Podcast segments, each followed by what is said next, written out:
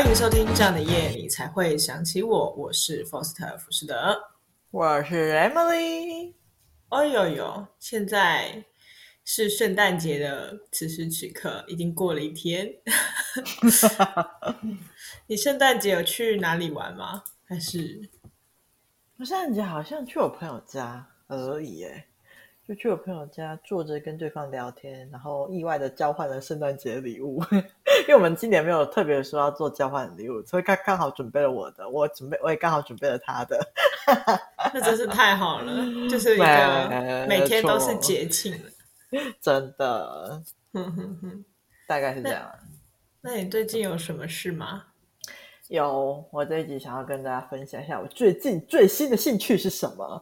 我最近最新的兴趣是看那个游戏实况组的直播，但其实这应该不算是最新的兴趣啦，因为我后来整理一下资料之后发现，哎，我不是最近才入坑的，我大概十年前就有先入坑一次了，然后后来又出坑，直到最近又再跳进去这样子。哎，那我现在回，嘿，怎么了吗？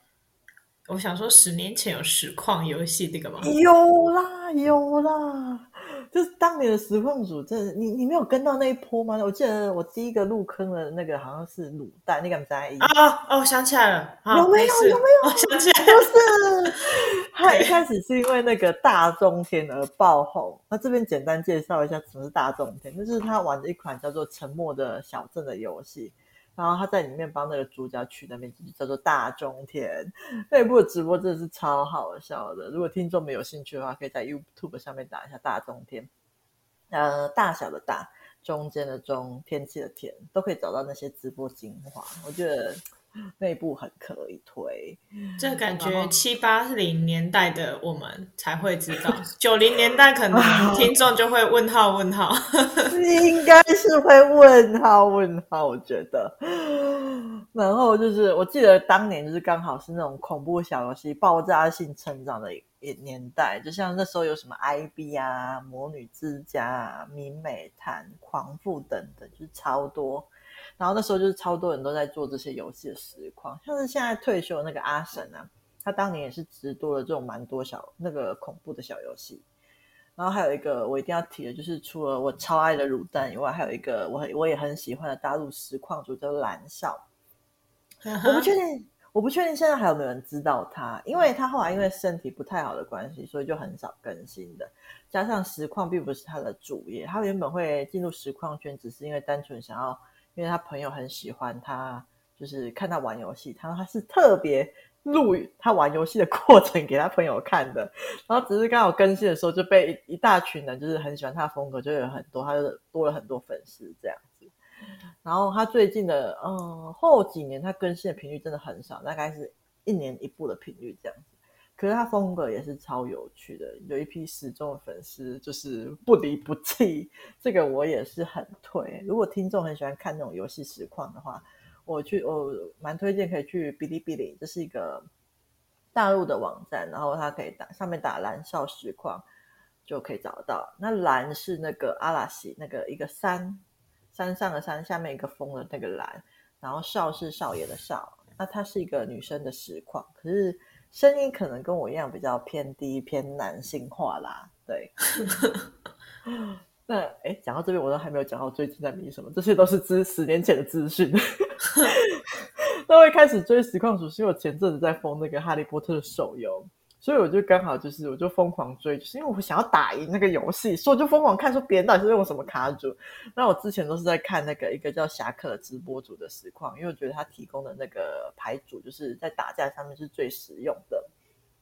那因为看了哈利波特的游戏直播，所以 YouTube 也推了我很多其他的实况组。那除了哈利波特以外，我最近就是很爱看那个馆长。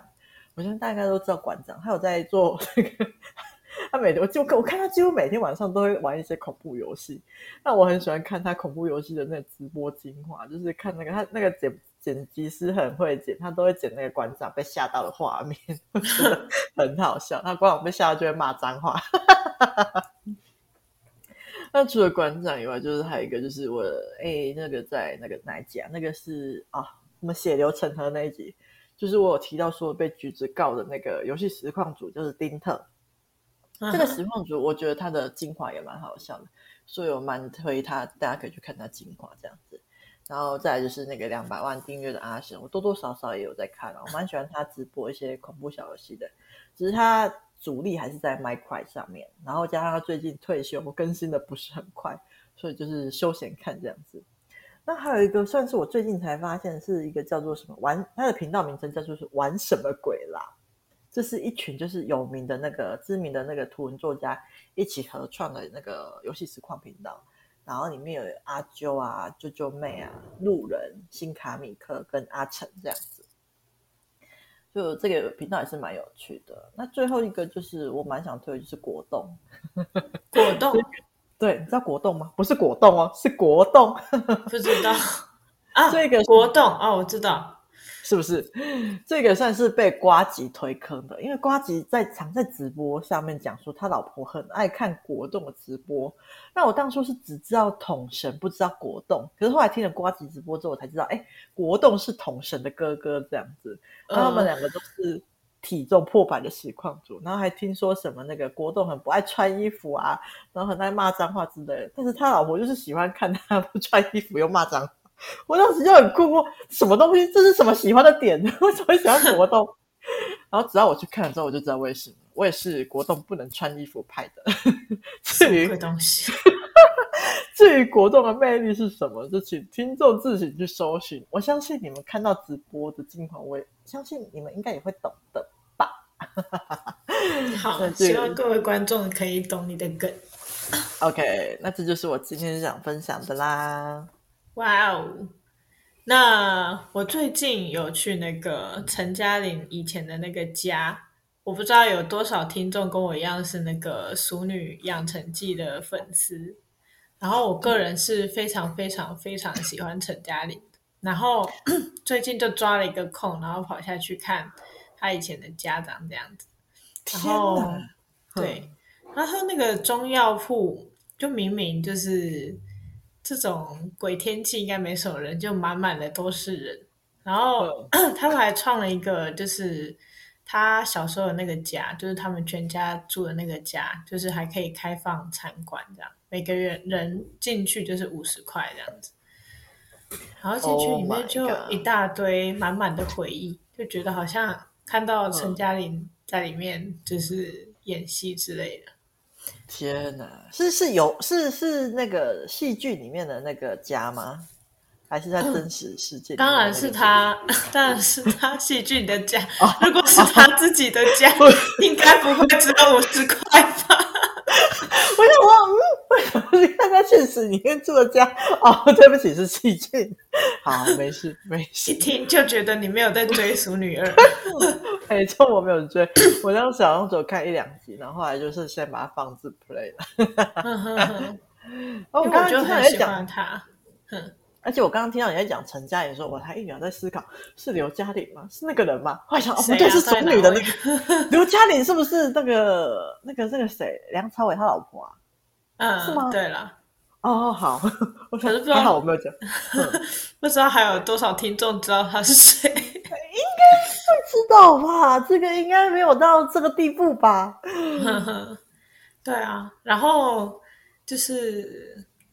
我就坐在陈嘉玲以前坐的那个椅子啊，然后就觉得实在是经历了很多事情。因为沈嘉颖她，沈嘉颖她从第一季到第二季其实是阐述了就是很多，嗯嗯，职场上不管是职场上还是家庭啊的一些观念，不管是是不是女生的一些想法，然后我是很喜欢她，就是。因为他呢，他饰演一个三十九岁的女生，然后辞职，然后回到台南去，就回到他的老家去，然后后来转行做导游这样子，然后买了一间鬼屋，然后把那个鬼屋装潢成他自己的家，然后他妈气得要死，就觉得说你干嘛买这种鬼地方啊，都没人要住了，然后你还要住。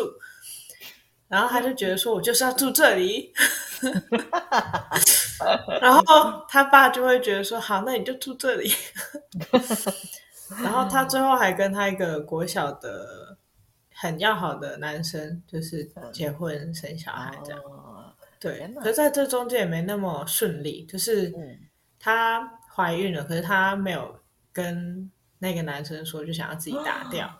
哦，然后那时候就剧情是那时候是为了这件事情，然后那个男生就跟他分手。嗯嗯嗯。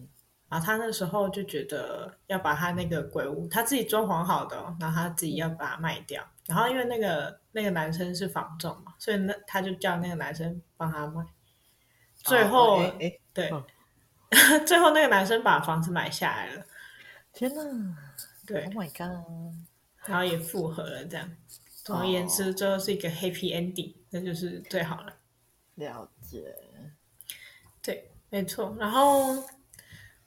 那一天还有神父后来跑去唱歌，就是带着一一个小乐团这样，然后在那边唱歌，太酷了吧？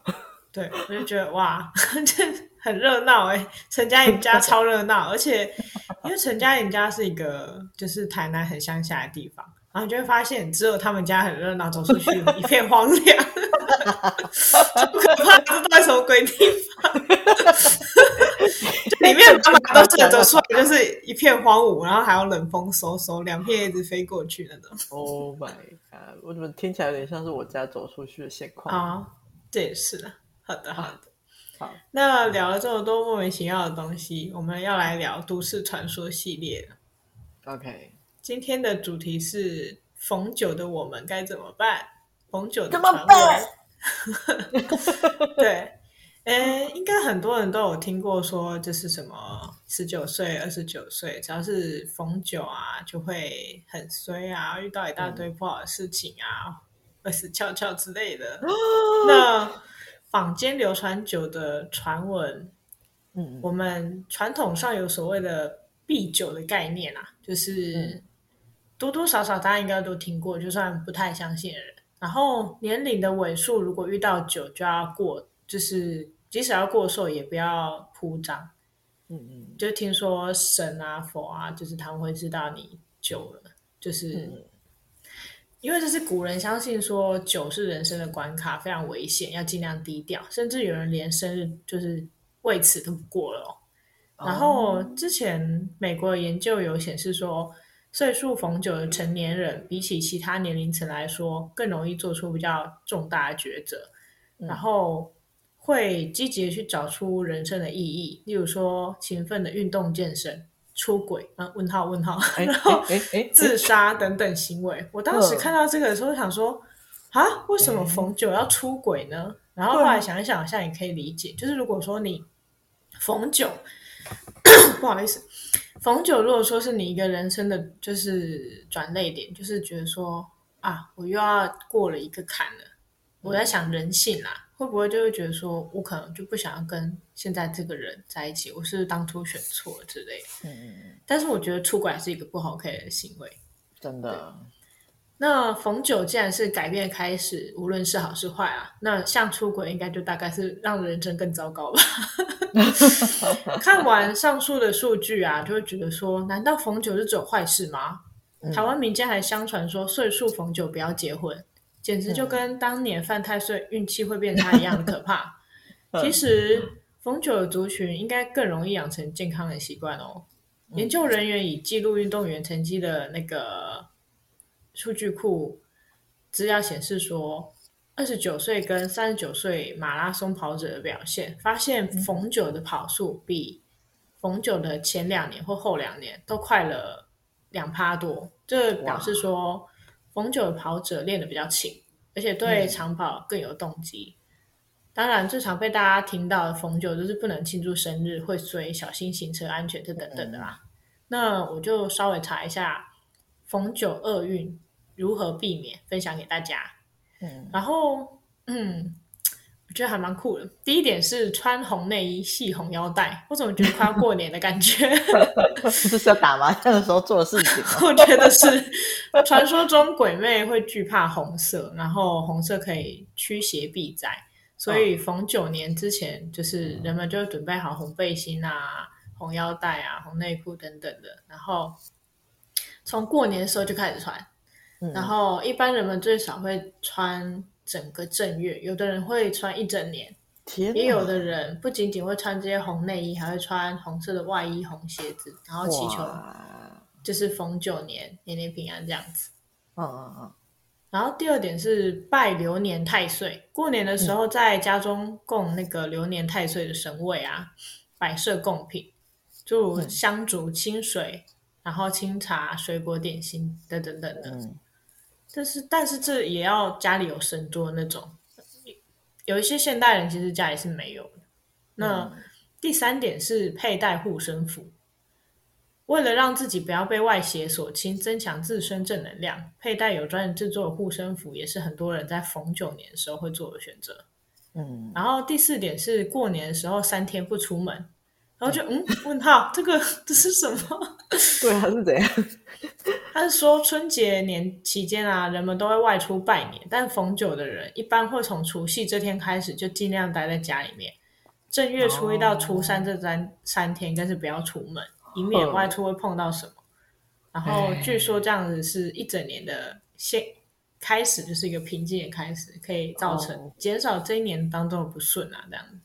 了解，呵呵。那对于逢九的传闻，你还有听过什么比较酷的，或者是有什么避免的，要推荐给我们观众吗？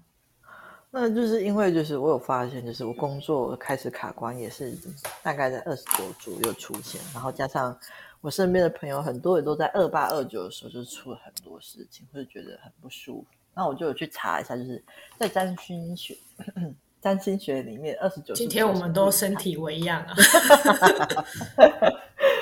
结果就发现真的有，就是占星学里面有提到说，大约在二八二九的时候是每个人土星回归的那一年。那还记得我们前几集有提到过，就是土星代表的意涵嘛？然后这边再帮大家复习一下，土星代表就是磨练、压力跟困难，而土星回归的意涵有点就像是在检视你是不是走在正确的道路上，感觉就像是一个老师在检收呃在验收你这些年努力的成果。看看你有没有好好写功课啊，有没有偷懒或是乱写之类的。那如果你方向不对的话，你应该会感受到一些不舒服跟压力。但是这些困难可能会帮助你重新审视你所做的选择是不是真的是你想要的，有可能会让你更加坚定说，哎，你确定说这就是你想要走的路，或者是有可能这个土星的考验会让你发现说，哎，这其实不是你想要的，然后开始转换跑道这样子。那我觉得土星回归就是来重新帮你检视你的人生道路的。那以上是我去查一些占星的一些小科普啊，就是想提供给观众。对啊，嗯、哼哼很刚好，就是不管是呃中国的或是西方的，在二十九好像多多少少都有蛮类似的这样子。所以占星学就 only for 二十九、二八，就没有什么十九、三九。就是好像每个酒都是那个土星回归的那个一轮的这样子。嗯哼，了解。嗯，那你有没有就是自自身呢？因为你刚刚是说你身边的人逢酒有事，哦，自身吗？那你自身自己逢酒的时候有没有发生过什么样的故事可以跟听众分享？自身的话，我记得我大我不，因为我小时候不确定到底是几岁发生的，可能是不确定是不是九岁左右。可是我记得我小时候有生过一场大病，然后那时候我住院好几天，好像是扁桃腺发炎，然后高烧不退样。可是这一段我不确定是不是九岁的时候，因为那时候我还小。那十九岁的故事，因为还不能说，因为那个故事说好要粉丝破百才要讲，报民国几年才讲得到。那这个也是先跳过。那二九的时候，我刚刚有提到，就是我二九在工作上有点小卡关，但是我觉得其实这个卡关目前还好，有可能是因为我二九前就出过更大事情了，所以我目前觉得还在可以解决的范围里面。那这是我自己对九的感觉。嗯哼，嗯，了解。那我自己的话，因为嗯、呃，我先分享一下我十九岁。我十九岁的时候呢，因为我骑车其实算是一个非常快的人，就是嗯、呃，可能个性比较急吧。虽然说我可能做事情比较不会，但是其实我的本身本性是很急的。但是是后天去磨自己的个性，才会做事比较稳定，就是不会 想要求快还是什么。但是。嗯、呃，所以会表现在一些行动上面，像是我骑车就是一个非常急的人。虽然说我自己不觉得，因为我常常都觉得说我就是慢慢骑，但是人家问我说时速多少的时候，我就看下去，嗯，好，嗯 我就说嗯八九十。然后听到我朋友说八，我朋友听到我说八九十，通常都会呃呃，这是慢慢骑嘛。嗯对啊，慢慢骑。你慢，那你的快是多快呢？快就是一百多哦，是这样子哦。这好像，这好像跟我们的限速有点差距，是不是？对，希望那个我的听众没有什么当警察的人员，或者是当警察呢，就尽量不要知道我在哪里。谢谢。对，那我其实骑车一直以来都蛮安全，就是好像也没出过什么事情。可是我十九岁那一年，就是只是跟我的朋友相约要换东西，因为我那一年有买一个香水，然后那个味道我不太喜欢，就是我闻了会想吐。但是我我的朋友觉得那个味道很好闻，就是那罐还蛮贵的。然后他有另外一罐香水，然后我觉得闻的还 OK，就是不会让我觉得这么讨厌、这么排斥。所以那时候我们就。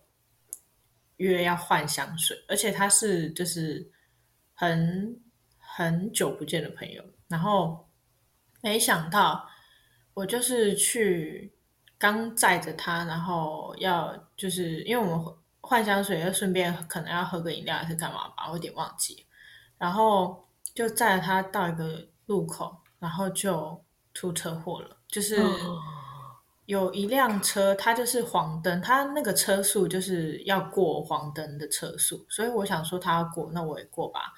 嗯、结果他到了那个灯下面的时候，给我紧急刹车。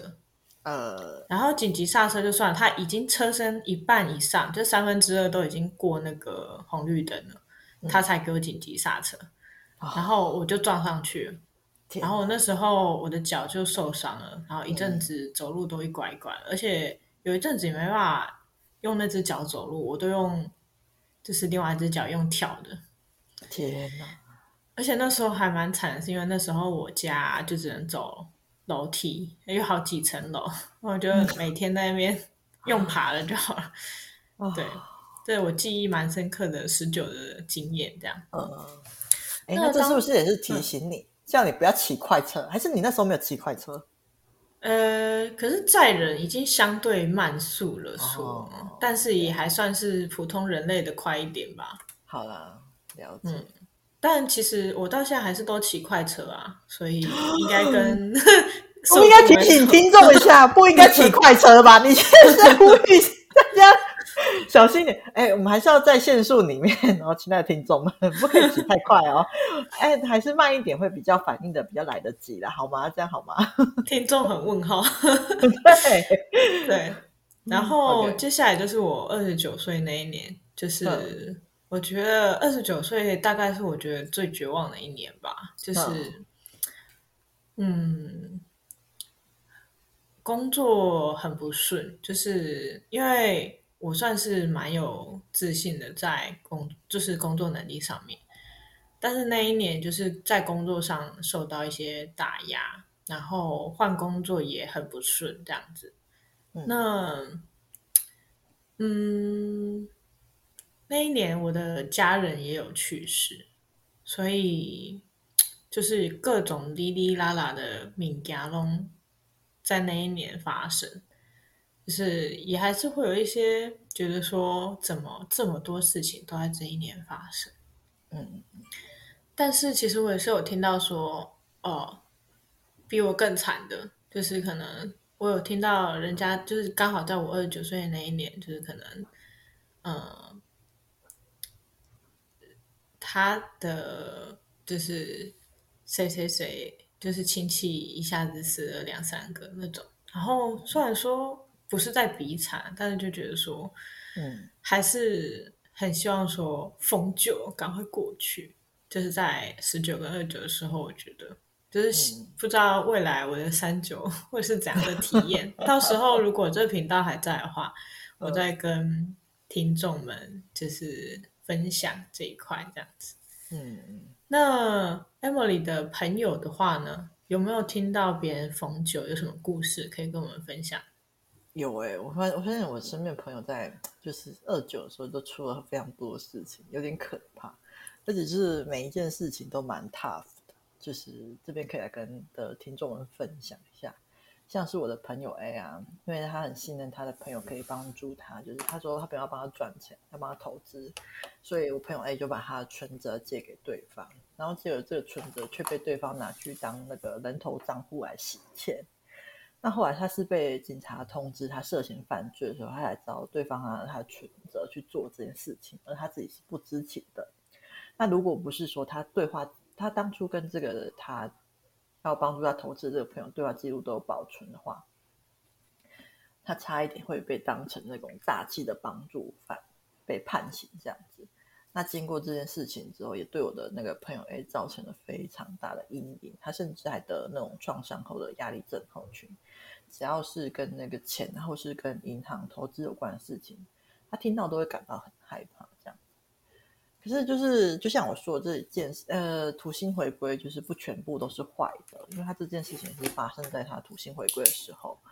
那因为他也是经过这件事情之后，他才看到说，哎，原来身边有这么多人很爱他，然后每个人都其实都很愿意帮助他。那他也因为从这件事情就看到他自身的问题跟脆弱点，所以他后面也是蛮勇敢，或是去面对他自己的创伤后压力症候群的。然后就是有慢慢去把这个症状给减轻，然后处理好这样子，然后也给他带来很多改变。那因为我当时算是陪他面对这段伤痛的那个第一线人员，所以后续看到他在站起来，真的是还蛮欣慰的这样子。只是我真的有感受到，就是这个酒带给他真的是很大的一个考验。那接下来我要讲一下，就是我的第二位朋友 B。那他也是，他的情况也是很神奇，就是他在二九前就是顺风顺水，职场就算是很顺利，可是到二九那年就直接画风突变，就是像从一种一般生活类的那个类型的电影变成恐怖片的那种感觉，然后中间完全没有任何征兆哦，因为就是一开始他就是工作的时候就是跟一个主管就是还蛮就是那个主管是还一个蛮认真负责的人。然后大家也都蛮愿意互相 cover 帮忙的，可是不知道为什么，就是在这样，在他进入二九是那一年，他主管突然变了一个人，就是在背后疯狂使暗箭那一种，然后到处造谣啊，当双面人啊，什么有的没有的。然后当他拿出证据跟那个主管当面对质的时候，那个主管还发誓说，哎，如果他有做那些事情的话，他小孩出门会被车撞，要挟我，我告恐怖。就是自己做事情，为什么要让小孩子承担？不妙哎！你赶紧做台词更不让搭啊！总之就是，这是我朋友 B 的故事。那详细的故事我在那个职场鬼故事那一集有详细提到。那大家如果有兴趣的话，可以回去听那一集。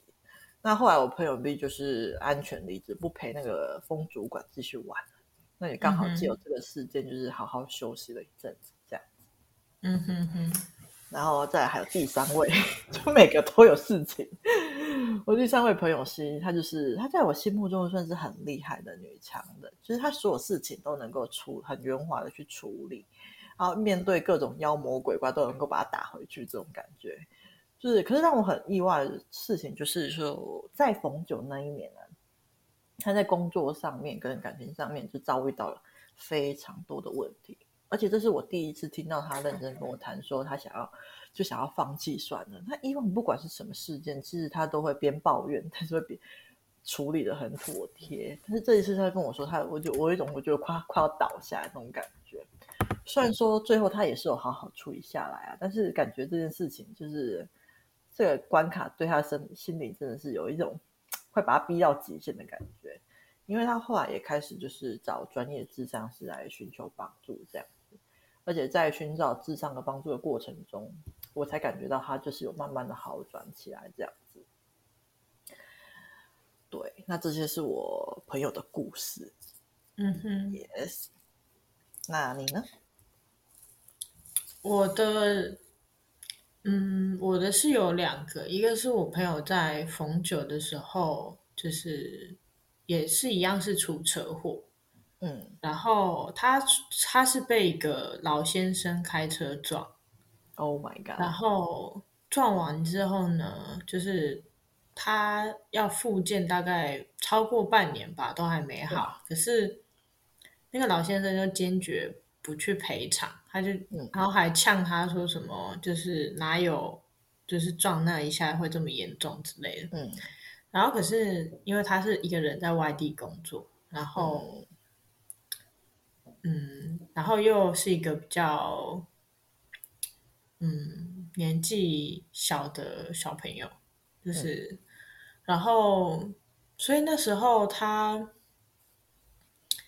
嗯，他那时候他爸妈原本想说要算了，就是不要跟那个老先生这样，然后我朋友。他是气的要死，他就觉得说，这不是算了不算了的问题，是就是明明都是别人做错事，为什么他要承担这么多，然后对方还什么东西都不用赔？